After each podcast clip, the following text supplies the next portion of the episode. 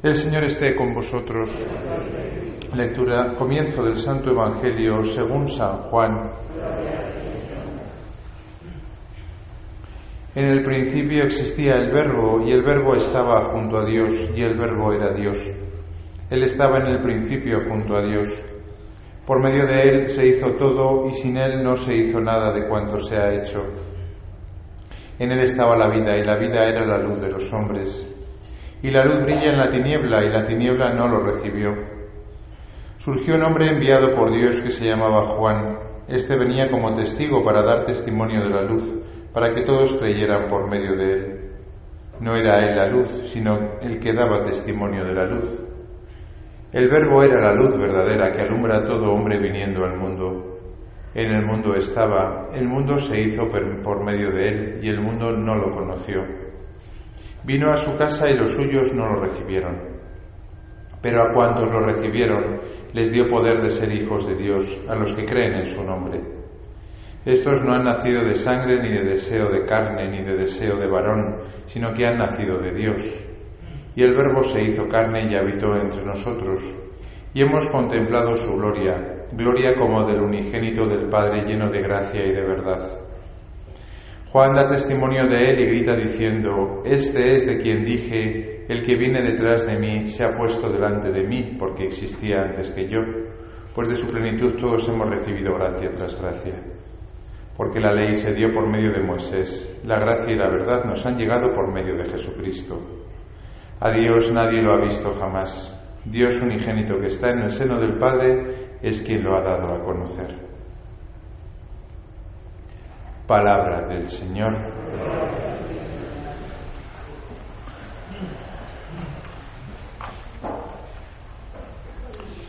Ayer estaba viendo una de estas redes que ven los jóvenes y apareció pues una presentadora que se estaba riendo de uno de los contertulios porque le estaba preguntando con cuántas mujeres había estado en su vida y ésta respondía que con una y con una y un día solamente.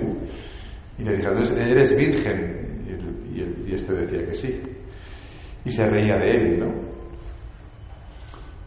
Claro, yo que soy sacerdote y veo eso, pues tengo una capacidad para más o menos juzgar ¿no? lo que veo, pero yo me imaginaba qué pasa en la mente de un chaval de 15 y 16 años que ve eso, que son las redes que ven los jóvenes, ¿no? Cuando ve que se están burlando en un programa público de un chico que es virgen. ¿no? Claro, de hecho los jóvenes miden su autoestima por el número de seguidores que tienen en las redes. Y si tienen pocos seguidores, pues poca autoestima.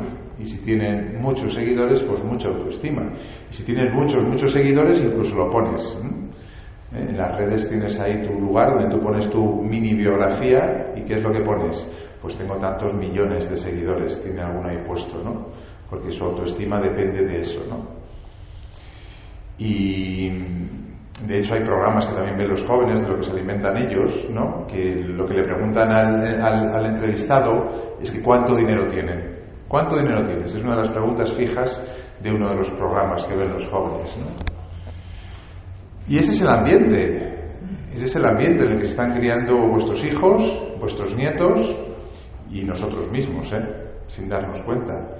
Es decir, eh, placer, sexo, eh, no ser virgen, tener muchas relaciones, ¿no? el poder, número de seguidores y, el dinero. Cuanto más dinero, mejor, ¿no? Claro, no sé si os dais cuenta de lo que supone la Navidad. Ahora que estamos un poquito más tranquilos, que hemos dormido un poquito más, que todavía quedan un poquito para los reyes, estamos un poquito más serenos, podemos quizá dedicar el día de hoy, si tenéis un rato, a pensar lo que es la Navidad. Pensar lo que es la Navidad en contraste con lo que vemos en la televisión, con lo que vemos en las redes sociales, con lo que vemos a nuestro alrededor. No tiene nada que ver. Es, es algo completamente diferente. Ayer estaba yo en una comida familiar y uno dijo, claro, como vosotros seguís y obedecéis a uno que vino hace dos mil años, y es verdad, los cristianos nosotros seguimos a uno que vivió hace dos mil años. Se le olvidó añadir que era Dios, pero objetivamente hablando, pues tenía razón. Seguimos y obedecemos a un tío que nació hace dos mil años.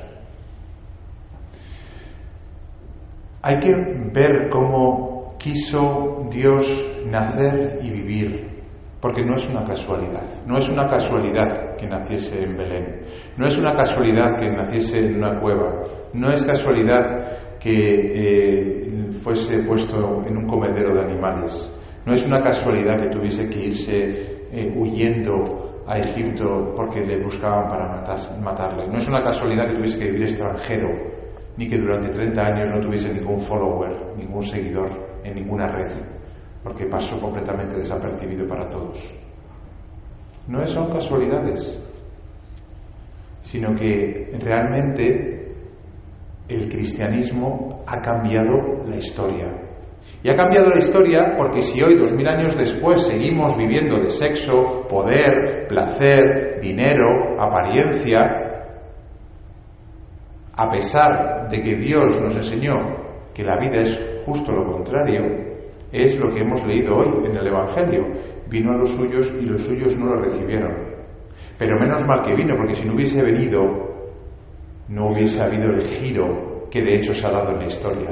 Que no solamente lo contabilizamos en el, en el año en el que estamos en función del nacimiento de Cristo, sino de muchas personas, porque somos muchos, lo que pasa es que no llamamos la atención, como otros, que seguimos a ese que nació hace dos mil años y que nos enseñó una, manera completamente diferente de vivir. Completamente diferente. Frente al sexo y al placer que hoy en día se le enseña a los jóvenes como la fuente de la felicidad, Jesús vivió casto. La Virgen, virgen. Y San José, también virgen. En una familia, curiosamente, es, de estas cosas que, el Señor eh, le gusta hacer, ¿no? Porque el sexo no es malo en sí mismo, lo que pasa es que, eh, dado quien, quien nacía, que era Jesús, pues tuvo que ser concebido como fue concebido, ¿no?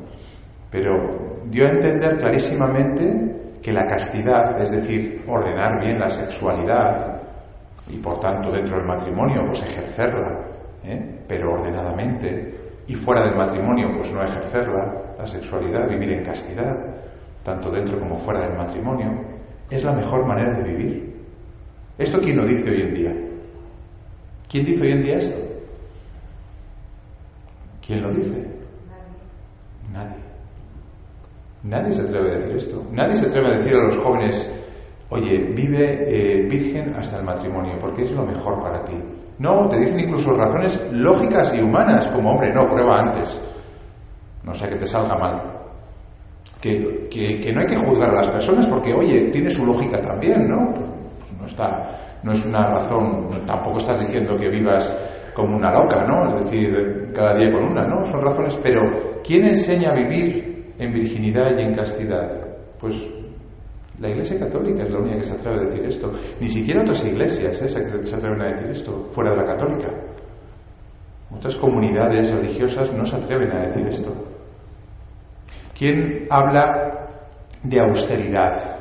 ¿no? Frente a esa pregunta de cuánto dinero tienes, ¿no? que se le hace a los famosos y ellos alardean de que tienen más dinero, uno de ellos, ¿no? No voy a decir quién en ese programa decía, yo tengo más dinero que todo un club de fútbol del presupuesto de todo el año, ¿no? Miles de millones. Tengo más dinero que... No, claro, eso ven los jóvenes y eso es lo que, lo que ellos dicen, ah, pues si este es el famoso, si este es el... ¿Jesucristo qué? Jesucristo nace en un portal de Belén que lo tenemos muy idealizado, pero que es una cueva llena de porquería, por no decir otra cosa aquí en Homilía. Y se recuesta, su primera cama es un comedero de animales. ¿Quién nos enseña la austeridad hoy en día? ¿Quién llega en un tiempo de penitencia y te dice, venga hombre, suéltate el bolsillo, el bolsillo, ráscatelo? ¿Quién te habla de dar limosna? ¿Quién te habla de vivir en austeridad? ¿El corte inglés? Con perdón del corte inglés, hay que decir más bien Amazon, que es el, rey de, las compras. Pues no le interesa, claro, no le interesa. A los comercios y a las empresas no le interesa, claro. Por eso apoyan a ciertos tipos de, colectivos que hoy en día gastan muchísimo dinero, claro. Por eso las empresas apoyan a esos colectivos, porque les interesa. No a las personas les interesa, les interesa a ellos. Las personas da igual a las empresas. Pero Dios, que nos conoce a nosotros y sabe cómo somos, nos dice, hombre, sí, claro que necesitas bienes materiales. Lo dicen las oraciones muchas veces. Oye, Señor, que tengamos, que tengamos los bienes materiales indispensables. ¿Pero qué? Para mirar los bienes del cielo. Y Jesús, que es el Rey de Reyes, el Rey de Reyes, que es Dios, elige nacer como nació y vivir como vivió. Hombre, yo no sé qué se encontró la Sagrada Familia en Egipto, pero no fue mucho de dibujos animados, ¿eh? Que llegó allí con una mano delante y otra detrás. Y José tendría que empezar a, buscarse la vida para poder dar de comer a su mujer y a su hijo. Luego, también en esto rompe completamente, ¿no? Y el tema de seguidores, ¿no? Y de la autoestima por los cielos, si, si tengo muchos seguidores en las redes. Claro, ¿qué es lo que pasa a los jóvenes? Que para tener seguidores en las redes tienes que hacer, eh, tienes que provocar, claro. Y ahí tienes a las mujeres provocando de su manera y a los hombres provocando de su otra manera, porque claro, cada uno provoca a su, a, su manera, claro. Y si no provocas, pues eres tonto, pues no tienes seguidores. ¿Y Jesús qué? Jesús cuando va por ahí predicando dice las verdades como puños y después de decir las verdades como puños dice que a los suyos, a los doce suyos, les dice que también vosotros queréis marcharos, como invitándoles a que se vayan, porque Él no busca seguidores, Él dice la verdad. Luego, si nos paramos un poquito a pensar lo que Jesucristo trae, ya solamente por la manera que tiene de nacer, de vivir y de actuar, deberíamos de pararnos y decir, pero vamos a ver, ¿este quién es? ¿Este quién es? ¿Es un loco? ¿Es un loco? ¿O un mentiroso? También podría serlo, ¿eh? Un mentiroso. ¿Es político? Perdón. ¿O, ¿O es que realmente es Dios? Y realmente nos ha enseñado una nueva manera de vivir. Y realmente, como dice el Concilio Vaticano II, Jesucristo es el modelo de ser humano para el hombre y para la mujer, en el cual reflejarnos. Y si Él ha vivido de una determinada manera, nos está enseñando a vivir humanamente. Porque si no nos fijamos en Jesucristo, ¿en quién nos vamos a fijar? Pues ya está, en los famosos, que luego hay que ver su vida, ¿eh? que todos acaban mal, todos acaban en centros de desintoxicación, todos acaban con varias mujeres, con hijos repartidos por todas partes. un desastre auténtico, el que no se suicida, claro. Que con un poquito de cabeza uno diría, hombre, pues muy bien no les va, pero claro, hay que tener un poquito de cabeza. Y a veces no la tenemos ni siquiera nosotros, que envidiamos y que nos compramos revistas del corazón por la vida, la vida de los famosos. Yo eso sí que no lo he entendido nunca, perdonen señoras, que compran revistas del corazón. Pero ¿para qué, qué, les interesa ver cómo vive Pepita Martínez, ¿no? Que tiene cinco mansiones y, viste los últimos vestidos. ¿Para qué vemos eso? ¿Qué, ¿Qué nos aporta eso? ¿Qué nos aportan chicos, chicas que se han hecho muy famosos en las redes sociales, ¿qué tienen? ¿Tienen cultura? No. ¿Tienen arte? Hombre, a veces arte de lo suyo sí, y se puede aprender, pero vamos, lo justito, ¿eh? ¿Tienen valores humanos? ¿Tienen...? No, no tienen nada. Tienen, bueno, pues a veces que son los más provocadores. No siempre es malo, a veces pueden tener cosas buenas, se puede aprender de ellos, sí, gracias a Dios, también. Pero vamos, que aprendemos de, las revistas del corazón, con perdón. Y sin embargo, las seguimos, incluso las envidiamos a esas personas. Y llega Jesús, llega como llega y no le envidiamos. Hombre, no me extraña que no le envidiemos, porque ¿quién de nosotros quiere que su hijo o su nieto nazca como ha nacido él? ¿Eh? ¿Cuál de ustedes, abuelos, querrían, querrían que sus nietos naciesen así, como ha nacido Jesús? Pues no, no lo queremos, ciertamente. Pero si ha nacido así, no es una casualidad. Nos está enseñando cuáles son los valores en la vida que nos hacen bien. Y hombre, en su justa medida, en su justa medida. No vamos a, a irnos a un establo a dar a luz a nuestros hijos y a nuestros nietos. Pero sí que nos está enseñando por dónde tiene que ser el estilo de nuestra vida. Porque Jesús en eso ha sido radical y ha querido coger lo peor para enseñarnos cuál es el camino. Y a nosotros, pues en tanto en cuanto. Oye, si tienes una familia, no vas a vivir eh, mm, eh, sin, sin dinero. Pero cuidado, cuidado no te dejes llevar de la carrera del dinero. Y así con todo. Por eso, ahora que estamos un poquito más tranquilos, yo les invito a que se paren, que cojan los evangelios de la infancia, o ya que se lo saben, ¿no? A que repasen los misterios de la infancia de Jesús, que son auténticas bombas. Son auténticas bombas comparado con nuestra manera de vivir y nuestra manera de pensar y con lo que nosotros envidiamos en la vida. No tiene nada que ver, es justo lo contrario. Y decirle, Señor, ¿cómo tengo que vivir yo? Enséñame a vivir como ser humano.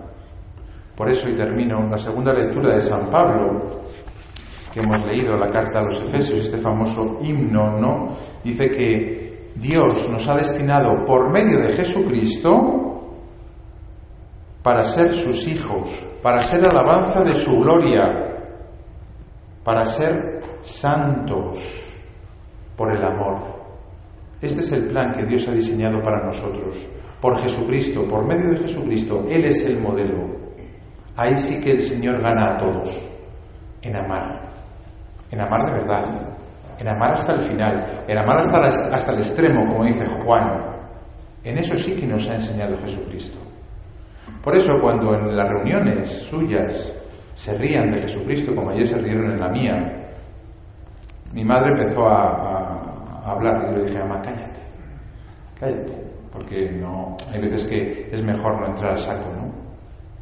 Pero bastaría solamente una pregunta a esos impertinentes ¿no? que se meten con Jesucristo porque nos ha enseñado una manera de vivir que es escandalosa. Sí, ciertamente es escandalosa. Está bien que se dé cuenta que es escandalosa porque ciertamente es escandalosa. Y a veces nosotros no nos damos cuenta de que es escandalosa.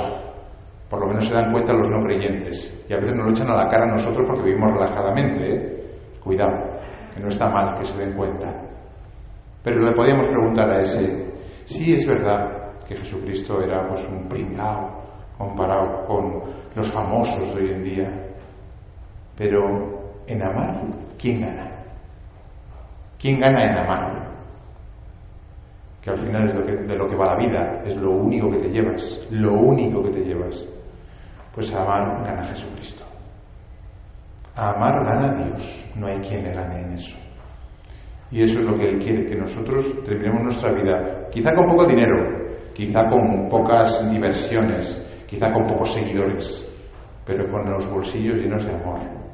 Y eso es lo que disfrutaremos en la vida eterna, esos serán nuestras, nuestros ahorros para el cielo. Luego, señores, señoras, hagan juego, como se dice. Sigan a las revistas del corazón, a los followers, a los famosos, o sigan a Jesucristo. Pero si siguen a Jesucristo, ya sabemos lo que tenemos. Es verdad que es difícil. Pero bueno, gracias a Dios Él lo sabe y tiene mucha paciencia con nosotros hasta que nosotros vamos cambiando nuestra cabeza poco a poco y nos vamos enamorando de ese niño. Por eso al ser un niño es más fácil dejarnos seducir, dejarnos conquistar, ¿no? Y si no es el niño, como decíamos ayer, es la madre. Porque si el niño a veces nos parece que es un poco durillo, la madre la miramos a ella y su ternura nos conquista. Y nos dice, mira, yo tampoco le entiendo, ¿sabes? Yo tampoco le entiendo. Desde el principio no lo entendí mucho, pero ¿cómo no le vas a querer? ¿Cómo no te vas a fiar de él? ¿Cómo no le vas a seguir? Pues que el Señor nos conquiste en esta Navidad con su manera de vivir, que es completamente diferente a las tinieblas de este mundo.